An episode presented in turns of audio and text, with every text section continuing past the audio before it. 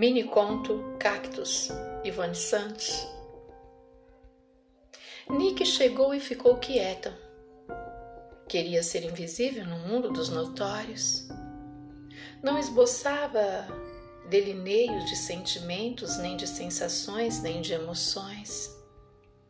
Por dentro, pensava pensamentos que seriam segredos eternos.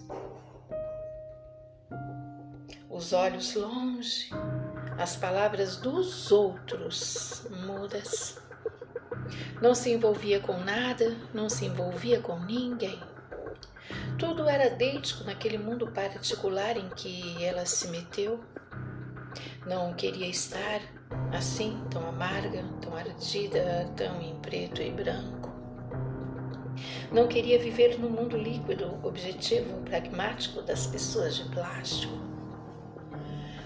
Entendia o porquê das coisas acontecerem no mundo dos outros, diferentes de como aconteciam no seu mundo, de metáforas subjetivas. Não entendia o porquê o mundo, não entendia porque o mundo pragmático e estanque dos outros invadia o seu mundo metafísico e contextualizado, intertextualizado, contextualizando-se, intertextualizando-se com os mundos tão iguais ao seu e diferentes do mundo das pessoas dois mais dois.